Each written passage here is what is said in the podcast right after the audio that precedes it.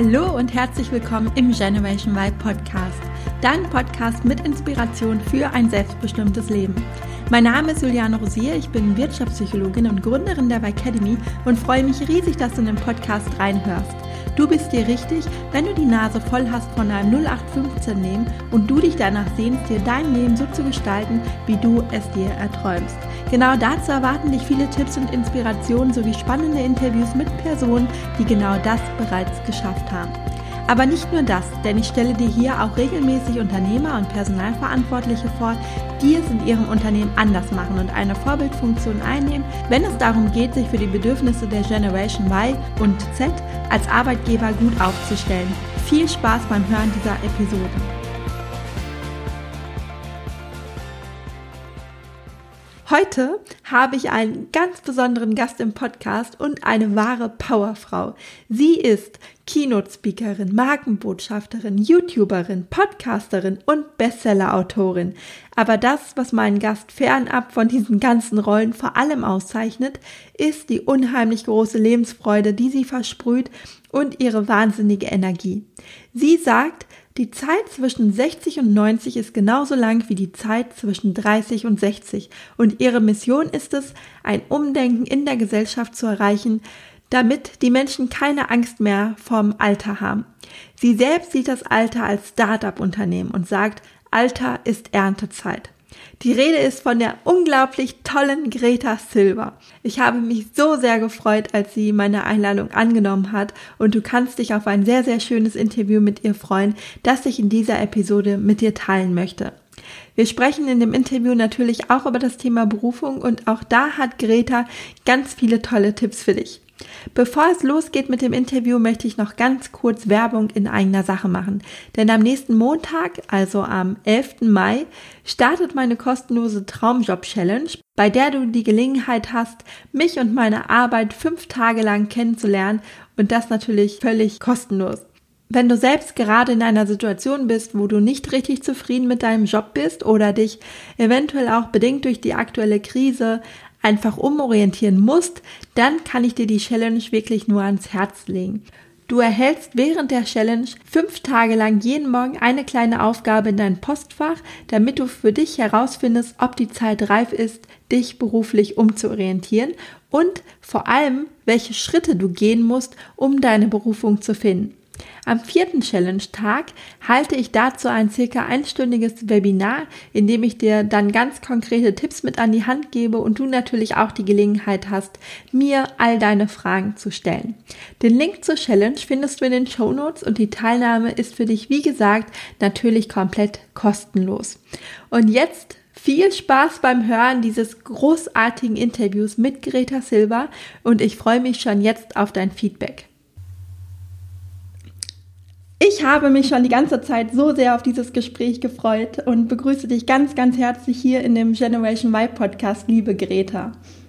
Ich freue mich so, dass ich dabei sein darf. Ähm, danke für die Einladung. Ganz toll. Sehr gerne. Und ich starte direkt mal mit einer sehr direkten Frage. Und zwar würde mich interessieren, Warum tust du, was du tust? Und ich frage das deshalb, weil wenn man dich mit anderen Menschen in deinem Alter vergleicht, haben sich ja die meisten schon zur Ruhe gesetzt und du bist in den letzten Jahren nochmal richtig durchgestartet. Du hast ein Buch geschrieben oder zwei Bücher sogar. Du hast einen eigenen Podcast, einen YouTube-Kanal, du bist Model und noch so vieles mehr. Deshalb die Frage, wer ist Greta Silva und was ist deine Motivation dahinter?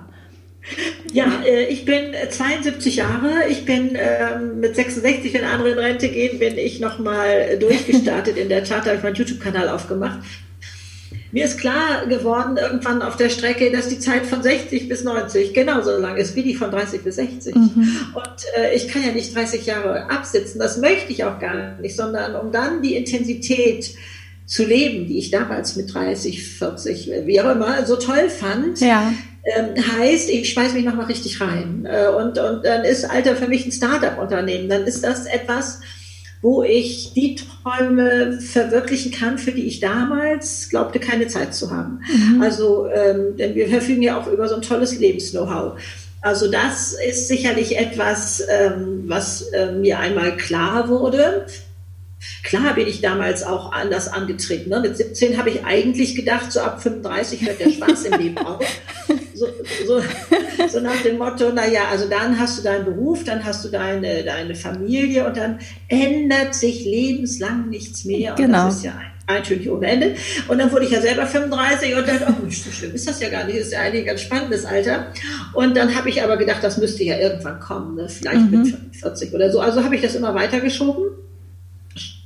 Sprich, längst schon hätte ich begreifen können, dass die Bilder im Kopf völliger Quatsch sind und ja. aus Feuer dürfen. Aber dieses Bild vom Alter hatte sich auch bei mir relativ lange gehalten, so nach dem Motto, naja, 60 und dann kommt noch so ein bisschen was, aber es geht so abwärts und es ist mhm. alles grau und, und, und äh, von Spaß wollen wir mal gar nicht reden. Und ähm, nun hatte ich auch das Glück, dass Mutti mir das anders vorlebte. Und äh, ich erinnere noch, als sie 70 wurde, sagte sie, ich habe mir das so ganz anders vorgestellt vorgestellt, aber eigentlich ist das auch eine ganz spannende Zeit. Ne? Also mhm. da öffnete sich sicherlich schon mal so ein bisschen meine Blickrichtung. Aber ähm, da ähm, zu wissen, was das für ein ähm, Potenzial ist, denn wir haben ja ein wunderbares äh, Lebens-Know-how, welches heute so gar nicht im Fokus steht. Auch ihr mit Generation Y wenn ihr euch mal anguckt, wie das Leben bei euch mit 20 war, dann stellt ihr auch fest, ihr habt schon ein viel breiteres Spektrum und ja. ein, ein, ähm, eine, eine Lebenserfahrung. Äh, ich bin ehrenamtlich mit äh, Musikstudenten unterwegs und erzähle ihnen, was sie erwartet, wenn sie so Konzerte im Altersheim geben, wer dann da so sitzt oder so. Mhm. Und dann schocke ich die immer ganz schlimm und sage, da sitzt die Generation, die euer Handy erfunden hat und die das deutsche Wirtschaftswunder erarbeitet hat. Und übrigens ist das auch die Generation, die zum Mond geflogen ist. Und dann rechnen die erstmal nach und denken, das kann doch nicht sein. Das kann doch alles nicht sein. Mhm. Und ähm, also dieses Bewusstsein, was ist eigentlich ein Lebens-Know-how, ist, glaube ich, bei uns ähm, durch alle Generationen nicht so präsent. Also auch bei uns Alten nicht. Also ja. wir klappen das Buch zu und äh, wenn wir einen Rollator brauchen, so nach dem Motto, ja, jetzt bin ich alt, also jetzt muss ich gar nichts Neues mehr anfangen. Und der Treppenlift, der geht eigentlich direkt in den Sarg, so ungefähr. Dabei ist das wie ein Ferrari, der Ferrari fährt von da nach wie der Treppenlift von oben nach unten. Und wer ist das? Also, also auch wir können dann mal unseren Kopf mal ein bisschen zurechtrücken, denn mhm. wir haben immer Helfer im Leben gebraucht. Wir haben uns auch nicht hingestellt und haben gesagt, oh Mensch, also jetzt ist aber wirklich schade, ich kann meine Wäsche nicht mehr mit der Hand jetzt waschen, das wird mir zu viel. Mhm. Äh, ich muss mir jetzt eine Waschmaschine kaufen, da sind wir doch nicht drauf gekommen. Ja. Aber im Alter und denken so komische Kurven. Und ähm, äh, äh, meine Motivation war ja deine Frage, äh, zu merken, was ich da draußen bewegen kann und dass ich wirklich auch junge Leute schon befreien kann von mhm. dieser, ich nenne sie jetzt mal Angst, mag ein etwas starkes Wort dafür sein, ähm, Angst vor dem Alter. Ja. Ähm, dass, dass ich da neue Perspektiven schenken kann, das beflügelt mich. Das heißt, ich, ich habe ja ich bin ja so gar nicht angetreten, aber mittlerweile habe ich das als, als Mission, als, als, als etwas, was, was ich erreichen will, weil ich denke, es ist so einfach. Es ist mhm. doch so einfach. Man muss es einfach nur denken. Und so merke ich das ja auch bei meinen, was weiß ich, mittlerweile über 500 Videos auf YouTube 2, was weiß ich, Millionen Klicks und so. Also wow. diese Resonanz, die da ja. ist, dieses Bedürfnis oder die zwei erwähnten Bücher, dass die in der ersten Woche schon auf die Spiegel-Bestsellerliste gesprungen sind. Also Wahnsinn. ich meine, ich bin mhm. nicht Mond geflogen und ich habe auch kein Herz transplantiert, ja. Also dieses Thema ist einfach dran und da kann ich was bewegen und da kann ich was verändern. Und das ist so eine Win-Win-Situation. Das heißt, ich mache etwas Sinnvolles. Also ja. das spiegelt mir äh, das Umfeld. Und das wisst ihr ja auch ähm, alle. Ne? Das, das ist das, was einen befriedigt. Ja. Wenn man also sonst so ein bisschen, ich sage jetzt mal, Montag schon sich auf Freitag freut oder so, dass das Wochenende wieder kommt oder so, dann ist das vermutlich nicht so eine sinnvolle, befriedigende Arbeit, die man dann dort macht. Und also das ist schon ein hohes Gut, wenn, wenn einem das gelingt. Und, äh, und das ist, ist mir so nebenbei passiert, sage ich jetzt mal. Und das ist mein Motor und das ist, ähm, ja, das, das gibt mir Kraft und äh, mhm. also ich möchte das nicht wieder aufgebe. Ich frage mich das auch manchmal selber und denke, okay, was äh, müsste denn passieren? Du wirst erst, was weiß ich, äh, auf die traumhafteste Südseeinsel äh, entführt oder was weiß ich und lebst da, ähm, hast aber Handy und Laptop dabei Also was würdest du machen? Ich würde das weitermachen. Also, mhm. ähm, das ist schon wirklich äh, für mich ein ganz, ganz tolles äh, Denken. Ja. Ich bin ja bei weitem nicht die Einzige. Ne? Also ähm, ich bin Fahnenträger, ja, aber ich bin ja 1948 geboren, also drei Jahre nach Kriegsende und zwei Jahre vor dem Wirtschaftswunder. Und da wurde das Leben hier immer toller, immer breiter, immer besser. Also unsere Kinder sollen es mal besser haben, war damals so ein Spruch unserer Eltern. Und dieses immer, immer toller, das, das hängt man nicht mit 60 an den Nagel, sondern ich gehe mit der gleichen Erwartungshaltung durchs Leben und habe mit 17 entschieden, ich werde 120. Das heißt, ich fühle mich jetzt mit meinen 72 in der Blütezeit meines Lebens. Also es hätte sich kein Mensch vorstellen können. Ja. Ich war so eine ganz normale äh, Frau, ähm, also erstmal 17 Jahre Hausfrau mit drei Kindern, und Mann, Haushund und so, Marmelade kochen, durchaus glücklich, aber so angepasst. Ich wollte es jedem recht machen und also sowas in, in der Art. Und dann passierte das nochmal so in meinem Leben. Also das ist schon der Hammer. Ja, total schön. Vor allem, was du eben gesagt hast, dass es auch so sinnstiftend ist. Und zwar, glaube ich, für alle Altersgruppen. Also nicht nur für deine Altersgruppe, ja, den du Mut gibt, sondern auch den, den Jüngeren. Ne? Weil ich kann mich auch noch dran erinnern, als ich selbst 30 wurde, hatte ich das auch, den Gedanken, dass ich dachte, oh Gott, jetzt ist die Jugend vorbei und jetzt ähm, ja, wird alles irgendwie langweilig. Und jetzt bin ich 37, ähm, deswegen den Gedanken habe ich abgelegt, Gott sei Dank. Aber ja. da haben natürlich auch deine Interviews und so dazu beigetragen, da das wirklich auch in mir ein Umdenken stattfand, dass ich dachte, ja, ja stimmt, ne? Es ist wirklich, man muss das Leben genießen, egal in welcher in welchem Alter man gerade ist und oh, äh, das ja, Leben muss nicht mit 60 vorbei sein. Nein, also äh, und auch wenn ich das, oder sage es ja immer so aus meiner Warte heraus, äh, und äh, die Verantwortung fürs Leben selber übernehmen. Zu begreifen, okay, wir haben vom, was, weil ich, wie ihr das nennt, ob Universum, Schicksal oder was weiß ich, haben wir dieses Leben bekommen. Mhm. Und diese Chance und dann ähm, diese, diese Verantwortung dafür zu übernehmen. Ja. Also das, das fängt körperlich an. Also viele machen ja von euch ganz toll Sport und, und sowas alles. Das ist ja mega, was äh, da alles äh, abläuft oder so. Und Ernährung sind ja auch schon ganz viele hm, da sehr bewusst. Aber wir bestehen nicht nur aus Körper, wir bestehen aus äh, Geist äh, und Seele und ja. da zu gucken, was kann ich denn da tun? Wie kann ich mich denn da von Ängsten befreien? Wie kann ich alte oder äh, neue Verletzungen loswerden? Es ist alles möglich. Es ist, mhm. Äh, also wenn man da mal eintaucht, es bedarf nur dieser kleinen Blick in Änderung unserer Gedanken. Also es ist mhm. nicht, du musst jeden Morgen jetzt eine halbe Stunde so und so was machen oder ja. so, sondern ähm, sich da mal bewusst zu sein, Wobei ich äh, erinnere mich schon, äh, also ich war ungefähr 30, als ich begriff, äh, dass ich so Geheimverträge laufen hatte, hinterm Rücken von Menschen, die da nichts von wussten. Und ähm, habe die verantwortlich gemacht für mein Glück und mhm. die Schuld in die Schuhe geschoben für mein Unglück. Also nach dem Motto, wenn mein Chef netter und mein Partner liebevoller wäre, dann wäre dann ich glücklich. Wärst du glücklich, genau. Die haben das gar nicht begriffen, dass ich netterweise ihnen die Verantwortung übertragen hatte. Und das fand ich sehr ernüchternd, mhm. ähm, habe das dann aber irgendwann äh, so ein bisschen zähneknirschend äh, akzeptiert, dass ich da äh, mich mal selber fragen äh, musste, was brauchst du heute für einen Tag, was möchtest du heute Abend machen, wie mhm. soll die Woche aussehen. Da kam einfach keiner und fragte, was soll ich dir da in den Kalender eintragen. Ja. Ähm, ging ja noch, aber ich hatte lange, lange dran zu knacken. Also ich würde mal sagen, das kann durchaus ein halbes Jahr gewesen sein, dass ich jetzt keinem mehr die Schuld in die Schuhe schieben konnte für mein Unglück. Das war bitter. Mhm. Also das war bitter. Also ja, weil man sonst in der Opferrolle so ist und das ist natürlich einfach, ne, wenn man jemand anderem die Schuld geben kann ja, und sagen kann, ja, du bist dafür verantwortlich. Das, ja, es ist maximal ein Auslöser, aber die Bewertung liegt immer bei uns und ja. also und da zu sehen, also als ich das dann endlich verinnerlicht hatte, dann begann eine Freiheit. Also dass ich nicht mehr abhängig war von Umständen oder Personen. Das hat also mir Flügel verliehen. Also wenn ich mhm. mir heute vorstellen müsste, ich wäre abhängig, müsste irgendwo Signale senden, hey, mein Glückstank ist leer, kann mal bitte einer vorbeikommen oder so. Also das würde mir ja. den Angstschweiß auf die Stirn treiben. Mhm. Also diese Freiheit ähm, zu genießen und ähm, zu sehen und auch ja, den anderen, also wenn äh, bei mir in der Partnerschaft, ich war zu der Zeit verheiratet, ähm, dann anzuerkennen, dass der andere vielleicht ein anderen Weg hat, um seinen Glückstank mhm. zu füllen. Also nach dem Motto, wenn ich jetzt sonntags äh, sagt, oh, ich wollte mal nicht eine Fahrradtour machen und er sagt, oh, ich würde ja jetzt über Formel 1 gucken oder so, habe ich mich dazugesetzt und habe rumgemault und ja. habe gesagt, ja, das hätte dir ja auch gut getan. Du hast ganz noch im Büro gesessen und sowas. Mhm. So ein bisschen nach dem Motto, ähm, also wenn du schon fernguckst, dann bitte mit schlechtem Gewissen. Ja. Was soll der Quatsch? Ja. Also ich hätte alleine eine Fahrradtour machen können und wäre dann vielleicht zur Siegerehrung wiedergekommen, die ich sowieso am spannendsten von Formel 1 finde.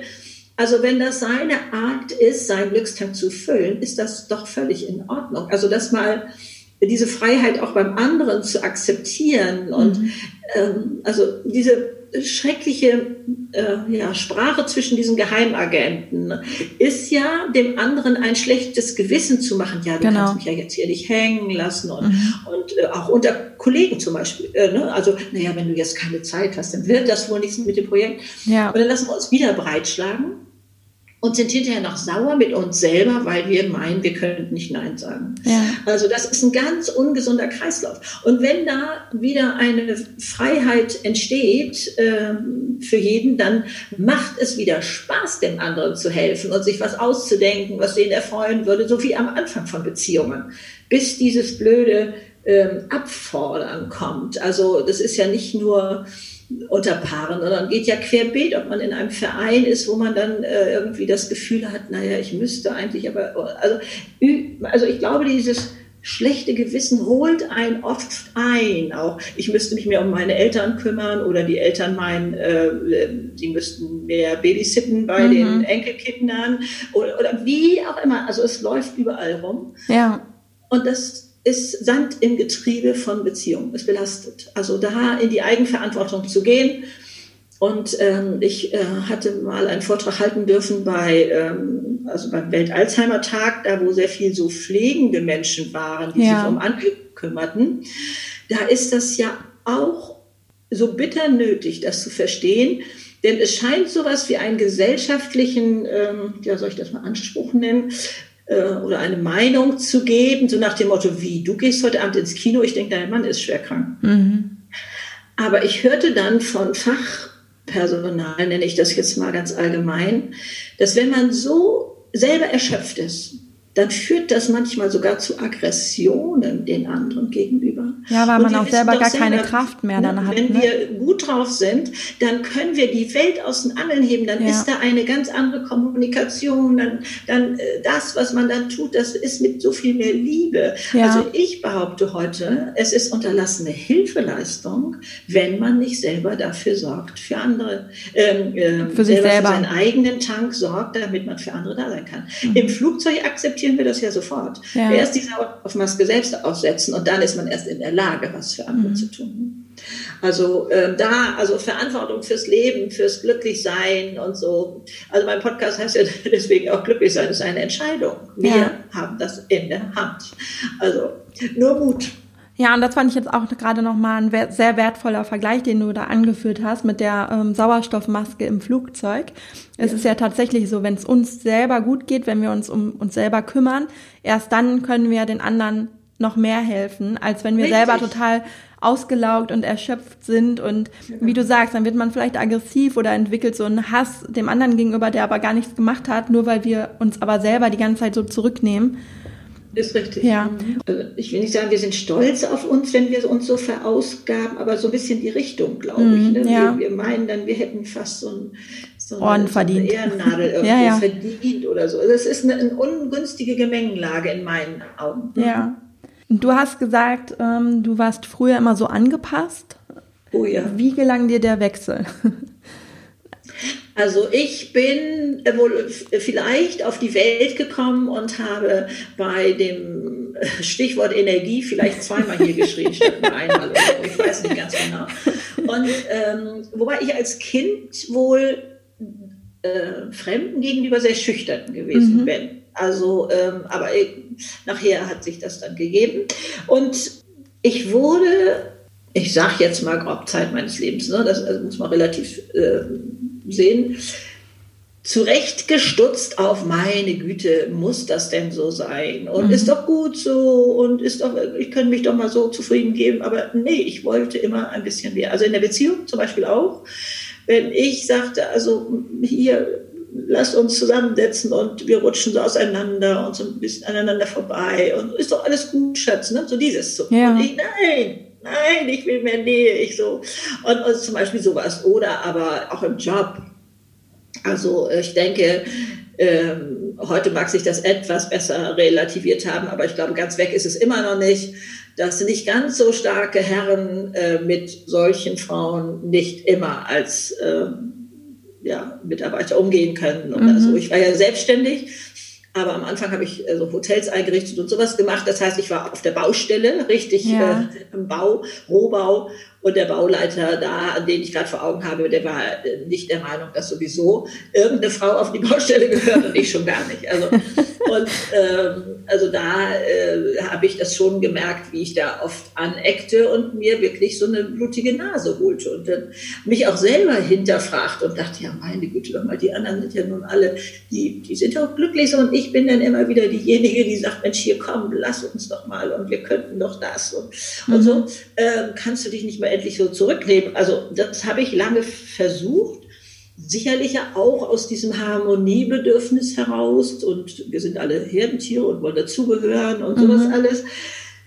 Ich war ja nicht tot unglücklich, kann ich ja nicht sagen, aber ähm, so und irgendwann äh, habe ich dann äh, ja vielleicht auch bitter lernen müssen. Einmal diese Erfahrung, die ich vorhin schon so schilderte, aber meine Ehe rutschte dann doch immer weiter auseinander. Ich bin jetzt zwar erst seit zehn Jahren, glaube ich, ungefähr getrennt und seit drei Jahren geschieden oder so, aber ähm, es war schon früh erkennbar, dass also mein Mann immer mehr im Job abtauchte und, und so etwas. Das heißt, da habe ich begriffen, ich, ich, muss selber was machen und habe, ich will nicht sagen, ein, ein Parallelleben geführt, aber ich habe mir immer Nischen gesucht, wo ich dann schon äh, so leben konnte, wie, wie ich das wollte. Ja. Und äh, also meine Kinder sagen, der größte ähm, Turnaround war, äh, als ich äh, mit 48 mich entschieden habe, äh, mich selbstständig zu machen. Mhm. Auch das war zufällig geschehen. Äh, und ich habe eigentlich nur Abitur und sonst gar nichts. Dann habe ich äh, erst als Sekretärin gearbeitet. Dann, als die Kinder kamen, ähm, war ich zu Hause 17 Jahre. Und dann habe ich mich mit Einrichtungsprojekten selbstständig gemacht. Und das, mhm. ja, äh, da hat der gütige Himmel irgendwie eine schützende Hand drüber gehabt, wohl offensichtlich. Also ich durfte nachher sogar ein Vier-Sterne-Hotel einrichten. Also ja. Von, Lass uns da mal kurz reingehen, weil ähm, ich kenne viele, die gerade Innenarchitektur total spannend finden und jetzt so Anfang ja. 30 sind, Mitte 30 und die aber sagen, ja, aber da müsste ich ja Architektur studieren und jetzt nochmal mhm. studieren und nochmal bei Null anfangen und die sich da so schwer mit tun. Und deswegen bin ich da jetzt gerade hellhörig geworden, dass du sagst, mit 48 habe ich mich selbstständig gemacht und habe mich genau diesem Bereich gewidmet. Ja, also ich, ähm, also äh, Innenarchitekt ist ja ein geschützter Begriff, also ja. das äh, bin ich nicht. Ich, ähm, und also das ähm, fing harmlos an. Eine Malfreundin von mir, also wir waren da im selben, in derselben Malschule, hatte einen Freund, der äh, wollte sein ähm, Büro, hier ein Großraumbüro, sehr großes Großraumbüro, anders gestalten. Und der hatte mich angesprochen. Ich kannte den vorher, vorher glaube ich, gar nicht. Mhm. Und dann muss man sich die Einrichtung da so vorstellen wie so ein Hamburger Ortsamt früher mal. Äh, brauner Teppichboden, beige Wände und mhm. braune Möbel. Ne? So ein bisschen so langweilig und es sollte auch nicht so viel kosten. Und dann habe ich ihm die Möbel gelassen, hartweiße Wände gemacht, knallblauer Teppichboden ja. und den Innenrahmen der Fenster blau gestrichen. Mhm. Ich hatte zwar ein bisschen Schiss, äh, ob mir dieses Blau nachher in dieser großen Quadratmeterzahl so entgegenschlägt. Aber die Möbel haben das alles aufgeschluckt. Und mhm. ähm, er hat, hat aber nicht gesagt, dass es ihm gefällt. Das habe ja. ich von ihm nie erfahren.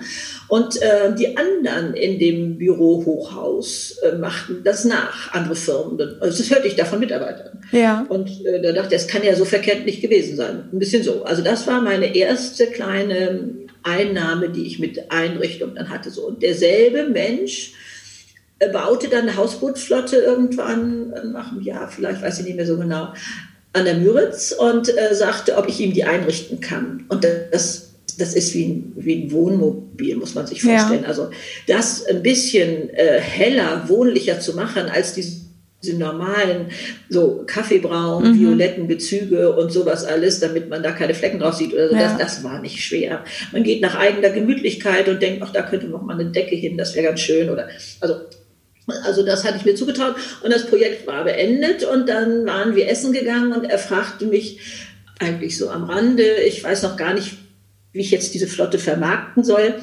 ähm, haben Sie eine Idee? Und dann habe ich da gesagt, ähm, also ich lese keine Anzeigen in Zeitungen, ich kann ja aber versuchen zu schreiben. Und dann habe ich da Berichte geschrieben, was man mit diesen Hausbooten in der damals ja für uns noch gar nicht so bekannten äh, Seenplatte äh, alles machen kann. Ja. Also einfach Erlebnisberichte und die Zeitungen haben das gebracht. Also ich wurde so schleichend nachher freie Journalistin dazu. Mhm. Und dann, ähm, ach so, ja, dann wollte ein Investor von ihm Hausboote kaufen. Ich, ich glaube, ich bin etwas zu langatmig, muss mal etwas abkürzen. Und, ähm, Alles gut. Äh, und dann hat der am Rande gesagt, ach, wenn Sie eine, äh, gute Pressefrau brauchen, ich kann Ihnen eine empfehlen in Hamburg. Ach, übrigens, die hat hier auf die Einrichtung gemacht. Mhm. Also vom Ferienhaus. Es war dann eine Ferienhaussiedlung entstanden. Und so kriegte ich dann, also immer mehr sprach sich rum. Ja. Ich, also nicht wissen ist Vorteil, habe ich daraus gelernt. Erstens, ich konnte keine Kalkulation über Daumen abgeben. Ich musste alles einzeln in Excel-Tabellen eintragen und habe dann durch Mengenrabatt nachher meine Kalkulation unterschritten. Das war auch damals schon Novum, nicht erst seit der Elbphilharmonie. Und ähm, ich konnte auch nachher aufgrund der Größe meiner Projekte Möbel selber entwerfen und Möbelbauer sollten das umsetzen, versuchten mir klarzumachen, oh, das ist hier schwierig und da schwierig und so. Mhm. Natürlich habe ich auch Fachleute gehört, aber ich wollte wissen, wo trennen sich unsere Wege. Ja. Lassen Sie uns jetzt Schritt für Schritt durchgehen. Was können Sie umsetzen? Und siehe da, die konnten alles umsetzen. Die hatten das nur noch nicht gemacht. Die hatten Grenzen im Kopf, die ja. ich nicht hatte. Ja. Und das ließ mich natürlich ganz äh, viel leichter in Projekte hineinspringen, von denen ich keine Ahnung hatte. Das mache ich heute noch genauso. Also man, äh, ich kenne diese Bremse in mir auch, dass ich ähm, da etwas sehe, was ich gerne machen möchte und denke, naja, also davon hast du ja wirklich keine Ahnung. Mhm solltest du dir das nicht erstmal alles aneignen. Ne? Und dann hatte ich hier noch, was weiß ich, einen Computerkurs gemacht und dann noch denes und was weiß ich. Also ich habe lange äh, dann irgendwie in den Startlöchern rumgeschaut und versuche das gerade mal podcast-tauglich auszudrücken. Was ich von einem Referenten auf der Bühne gehört hatte, der hat es etwas drastischer gesagt. Er stand da wirklich mit beiden Fäusten in der Luft und sagt, wenn du irgendwas anfangen willst zu dem Publikum, ja. fang an, spuck es raus. Er hatte das noch anders genannt. Spuck es einfach raus. Also fang dich an, hier immer schon eine Polierversion machen. Ja, genau. Und das, das hat mir so geholfen, auch beim Buchschreiben, wo mhm. ich dann mhm. wieder merkte, hier poliere ich schon wieder einen Satz und stelle mhm. ihn um. Statt erstmal das, was ich auf dem Herzen habe, was ich als Frau habe, ganz egal, erstmal raus. Und ja. polieren kann man hinterher. Also das finde ich auch bei Jobanfängen wichtig, den Perfektionisten da hinten mal irgendwann so lange in den Keller zu sperren ja. und einfach anzufangen. Mhm. Und das finde ich, das macht jetzt auch gerade so einen Mut, was du gesagt hast. Du hast es einfach getan, ne? du hast gestartet, du hast einfach losgelegt und es ausprobiert. Ist richtig. Und das beobachte ich eben oft auch bei meinen, ähm, in meinen Coachings ja. dass viele sich eben nicht trauen. Ne? Die wollen erstmal die perfekte Entscheidung treffen. Also erstmal wird gar keine Entscheidung getroffen, weil man eben Angst hat, man entscheidet sich für das Falsche. Und dann oh, wird so ja, viel rumgeeiert. Das ist so ein ja. wichtiges Thema, was ja. du da gerade ansprichst. Das habe ich auch bei jungen Leuten so viel beobachtet. Mhm. Und dann mache ich gern das Beispiel vom Fußballer. Wenn der einen Ball vom Fuß hat, rennt der los und guckt nicht erstmal, wo ist eine Lücke, wo kann ich durch? Nein, es ergibt sich im Rennen. Ja. Und so ist es auch, es ergibt sich im Tun. Solange ich starr stehe, hat jetzt sage ich das nochmal, so Universum hat, hat, äh, was immer in mir ist, keine Möglichkeit, eine Richtung vorzugeben. Aber wenn ich einen Fuß hochnehme, dann erst kann ich die Schulter ein bisschen nach links oder nach rechts. Ich mache euch das hier gerade vor. Entschuldigung, ich bin immer, ich muss immer mit Händen ähm, Also dann, erst dann ist so eine kleine Richtungsänderung möglich. Und eben tun, also selbst wenn man nach links gehen wollte, sage ich mal, mhm. ähm, merkt man aber, im Tun, ah nee, da rechts tun sich ja Türen auf und dann hört man davon und dann jenes, oh und dann da wird's spannend und so. Das kriegt erst eine Energie im Tun und darauf mal ein bisschen zu vertrauen.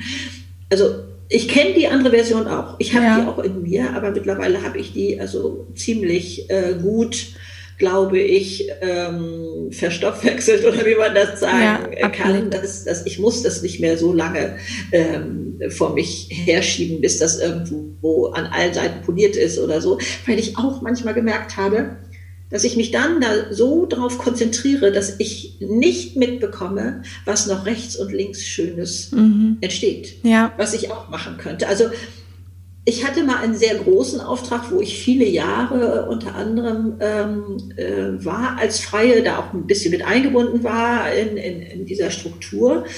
Und, ähm, und dann die, ach Mensch, wie schade, ich glaube, jetzt ist es doch, hat das doch was mit dem Alter zu tun. Du siehst nicht mehr diese anderen Chancen, die sich so ergeben. Mhm. Und dann habe ich aber geguckt, ob es diesen Schalter in mir noch gibt. Und siehe da, ich habe den wiedergefunden, weil ich das so kostbar in mir finde, dass ich, also da höre ich was und hier und dann mache ich da was Neues draus und denke, oh, das könntest du ja wunderbar da einsetzen und so etwas. Mhm. Das ist mir Gott sei Dank erhalten geblieben. Und das ist etwas für mich extrem Kostbares. Ich weiß nicht, ob es jeder so empfindet, aber es hat mich auch so ein bisschen ähm, das Wort Ziele nicht nur als positiv empfinden lassen. Ja. Also ich habe mal ein Ziel vor Augen gehabt, oder ich wusste, in vier Jahren ändert sich da etwas, da muss ich etwas verändern und hatte dafür eine Lösung schon. Dann wurde ich auch manchmal von meinem Umfeld angefragt, was machst du denn dann, wenn du dann in vier Jahren dieses und jenes? Und dann hatte ich, ja, ja, da habe ich schon so ein Modell und dann mache ich das. Bis einer mal bohrte und sagte, hey, warum hast du dich darauf festgelegt? Es gibt doch noch andere Möglichkeiten. Mhm. Die hatte ich nicht gesehen, weil ich mich darauf festgelegt hatte. Und deswegen nehme ich Ziele jetzt mehr als Möglichkeiten. Ja. Also es ist ja nur vom Sprachgebrauch her anders. Ja. Ne? Aber ich glaube, äh, du verstehst, was ich meine. Ja, genau, dass man sich nicht so darauf versteift. Ja. Ich bin zwar auch ein Freund von diesen ähm, Vision Boards und, und sowas alles, weil ich ja gelernt habe, auch die Hirnforschung bestätigt das ja, ne? dein Gehirn wird alles tun, damit du Recht behältst. Ja. Dieses, sich mal vorzustellen, wir kennen diesen Satz von Self-Fulfilling Prophecy oder mhm. äh, Henry Ford hat damals ja schon gesagt, egal was du denkst, du wirst Recht behalten. Ja. Aber wenn die Hirnforschung das nun so messen und fotografieren kann, dann, dann macht mich das immer ganz glücklich. ich mhm. habe auch noch mal so, so eine Seite in mir, die dann ganz froh ist, wenn das alles noch mal so beweisbar ist. Und ähm, sich diesen Satz vor Augen zu halten, mein Gehirn wird alles tun, damit ich Recht behalte, mhm. ist doch unglaublich stark. Wenn ich sage, die Welt ist fürchterlich, sehe ich all das was meine Meinung ja, bestätigt. Und genau. das entwickelt meine Handlung. Und ähm, meine Handlung bestimmt mein Leben. Also äh, was wir alles für Möglichkeiten haben, selbst unser Leben in die Hand zu nehmen, ist phänomenal. Ist einfach phänomenal.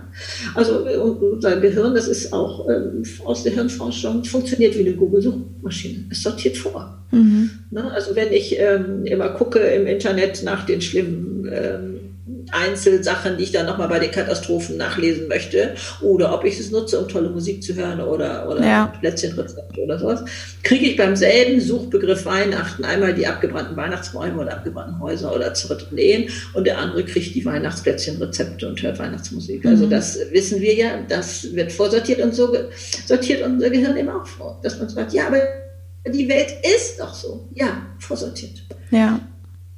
Ja, und das, was du eben noch meintest mit dem, ähm, also schon ruhig Ziele setzen, aber dann auch so ein Stück weit loslassen, ne? nicht so versteift nur auf dieses Ziel hinzuarbeiten und nicht mehr zu sehen, was passiert eigentlich um mich herum und gibt es vielleicht noch eine bessere Möglichkeit oder? Ja, genau. Man kann, kann ja sagen, ja, also dieses Ziel ist optimal ja. oder was Besseres. Genau, ne? genau. Also, das wäre ja so eine Möglichkeit.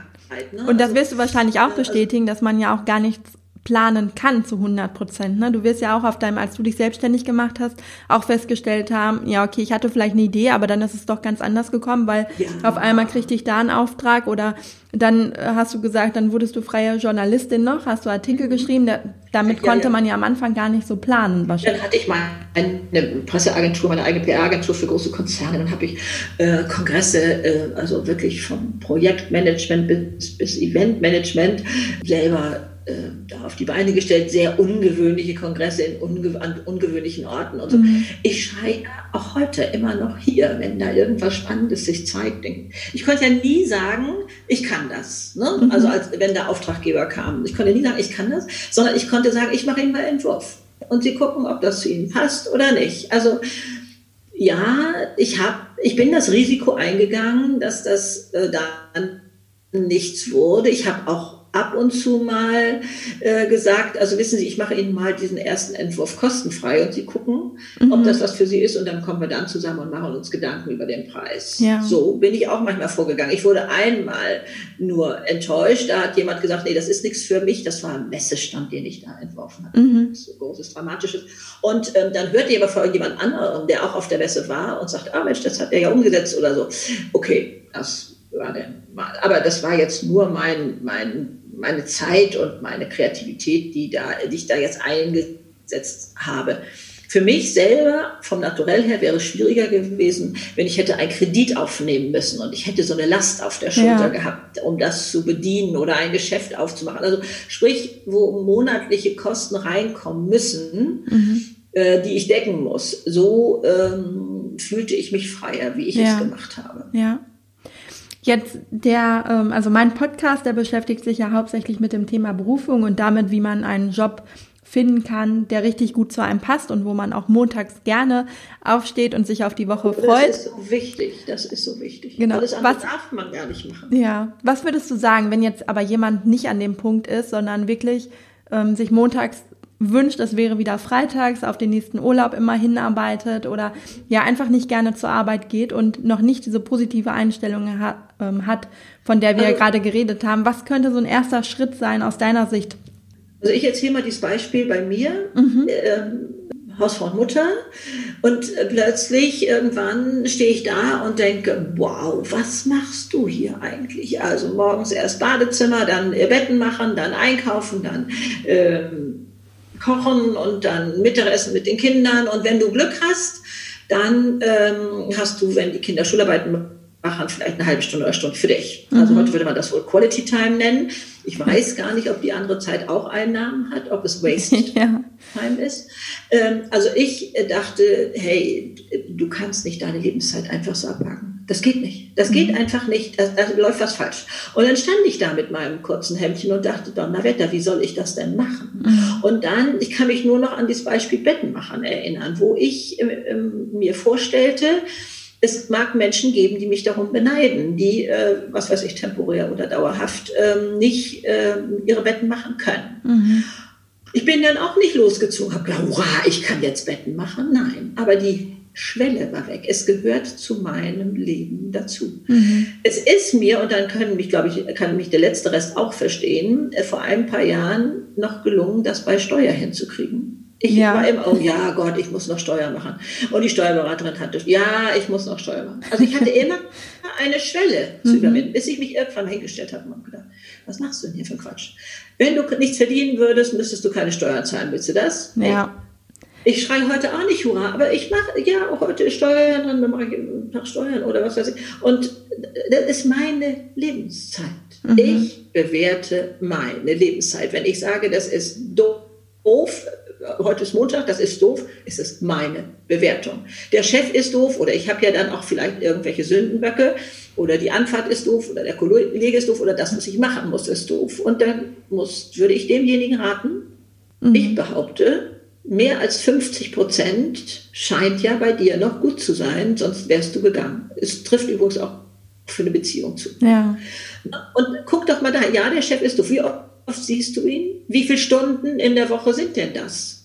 Äh, äh oder er, er mein Chef wertschätzt meine Arbeit nicht. Oder was auch immer es ist dahin gucken, was ist Schönes. Ja, ich finde alternativ nichts in der Nähe hier, äh, finde ich keinen adäquaten Job oder ich bin zu ja. alt noch zu wechseln. Also man hat Gründe, man hat Gründe zu bleiben, sonst ja. wäre man gegangen. Also wenn es wirklich so schmerzhaft wäre, wäre man gegangen. Mhm. Oder hat die Verantwortung zu gehen, in meinen Augen. Ja. Genauso in der Beziehung. Nein, ich bleibe, nee, also ich habe jetzt hier drei Kinder, das kann ich dir nicht zumuten. Oder ich möchte in dem Häuschen bleiben, das können wir uns sonst nicht mehr leisten. Dahin gucken. Wir entscheiden, wohin wir gucken. Das hat ja auch dann, müssten wir, aber unsere Zeit ist eigentlich schon ein bisschen gelaufen. Ja, also, ja ich gucke da drauf. Die anderen können dann ausschalten. Ähm, wie gehe ich generell mit Verletzungen um? Da mhm. gibt's ja auch Möglichkeiten. Also wenn man Bill Gates sagen würde, du bist der letzte Loser, du hast in deinem Leben überhaupt nichts gewuppt, dann würde der doch fragen, Mensch, äh, haben Sie zu lange in der Sonne gelegen, solchen Arzt rufen? Mhm. Der nimmt das doch nicht für sich an. Ja. Also ist nicht bei uns, das anzunehmen. Man kann auch dieses Paket wieder zurückschicken und sagen, ich glaube, der andere hat vielleicht ein Problem. Das hat mit mir nichts zu tun. Ich löse das vielleicht aus. Mhm. Und deswegen muss ich das andere nicht schönreden und, und sagen, oh Gott, der hatte selbst eine schlimme Kindheit oder so. Nein, der kann so kriminell, so schlimm, so blöd oder was weiß ich bleiben. Ich kann damit anders umgehen, zu sagen, es hat mit mir nichts zu tun. Das erreicht mich nicht mehr, mhm. sondern sagen, ja, wunderbar, ich muss den deswegen nicht unbedingt verachten, denn ja. das wäre für uns hier drin auch schon wieder Kraftakt. Sprich, was ist es, was dich an deiner Arbeit stört? Was kannst du ändern? Ja. Na, gibt es da die Möglichkeit, dass etwas in deinem Bewusstsein geändert wird, dass du doch mehr Möglichkeiten hast und äh, sagst, also für mich ist jetzt die Bezahlung das A und O, ist, das, da bretter ich jetzt drei Jahre durch, dann habe ich mir, was weiß ich, das Haus gekauft oder das Auto oder was weiß ich, was ich damit erreichen will. Wobei ich da sagen muss, in meinem Alter habe ich längst gemerkt, dass diese äh, das Ziele sehr flüchtig sind ja. und, und leider nicht dauerhaft glücklich machen. Es hat ja auch diese große, große, wohl weltweit größte Glücksstudie von Harvard bewiesen, es sind unsere Beziehungen. Aber auch das führt zu weit. Entschuldigung, meine Frage war, was kann der im Moment machen? Also dahin gucken, was gibt es da drin, was dich hält? Ja. Wieso handelst du nicht? Wo gehst du nicht raus? Und dann darauf das Schwergewicht legen und sagen, ich bin bereit, diesen Preis zu zahlen. Mhm. Denn wir müssen immer einen Preis zahlen. Mhm. Also auch wenn wir es nur erdulden, zahlen wir ja auch einen Preis. Es ist doch, ne, also irgendwo, wir genau. kommen nicht drum herum. Ja. Wir sind es uns wert, wir, wir, wir sind es uns wert, ein sinnvolles, glückliches Leben zu führen. Das muss doch unser Anspruch sein. Manchmal ist man, oder also ich kenne manche speziell vielleicht auch in meinem Alter, nein, nein, das ist für mich noch gut genug. Ich sage, hallo? Da möchte man fast noch einen Orden für bekommen, ja. dass man ja so genügsam sei. Ich akzeptiere nirgendwo mehr ein, ein, was weiß ich, nur 80 Prozent oder 60 Prozent oder was weiß ich. Ich will 100 Prozent haben mhm. in allem. Also, äh, und das finde ich, das steht auch jedem zu. Erwarte das Beste von ihm, es steht dir zu. Ja, ja das ist doch ein, ja genau, wollte ich gerade sagen, das ist ein toller Schlusssatz. Und was ich noch ergänzen wollte, du hattest eben das noch angesprochen mit der Quality Time. Und das habe ich eben auch in deiner, in deinem Buch gelesen, was ich auch gerne in den Show Notes verlinke. Ja, da stand ähm, das ja auch drin mit der Quality Time, wie heißt dann eigentlich die andere Zeit? Und die Idee ist ja eigentlich ganz gut, dass man sagt, okay, ich nehme jetzt eine Stunde für mich bewusst oder mit meinem Partner oder so auch immer, ne? Aber dein Ansatz, der ist ja so viel wertvoller zu sagen, nein, ich muss ja auch in dem Rest der Zeit Spaß haben und auch wenn ich das Bett mache, das banale Beispiel, was du genannt hast, ne, dass ich auch ja, das mit ja, Freude ja. mache, weil manche haben vielleicht kein Bett und äh, die würden viel darum geben, es machen zu können. Ja, da einfach seine Einstellung zu switchen und ja, dann wirklich auch den Spaß in den Alltag zu holen und in die scheinbar banalen oh, Dinge. bitte. Oh ja, bitte. Und auch zu wissen, man kann angstfrei leben. Ne? Ja. Also wir machen uns so 95 Prozent für Sachen verrückt, die nie eingetreten sind. Ja. Äh, die, äh, das ist eine erwie statistisch erwiesene Zahl, also die trifft ja. auch jeden. Und Mark Twain hat das wunderbar formuliert. Ich bin heute ein alter Mann und habe ganz viel Schlimmes in meinem Leben erlebt. Doch zum Glück ist das meiste nie passiert. Ja. Wir erleben das nämlich, was wir uns in Gedanken alles Schlimmes vorstellen. Und wenn wir diese ganze tolle Kreativität da oben nutzen, um sich was Positives vorzustellen, dann wird unser Gehirn alles tun, damit wir recht behalten. Ja. Ach, Greta, ich könnte noch stundenlang mit dir weiterquatschen. ja, ich, weil wir, äh, das dann auch immer so und schwupps ist die Zeit. ja.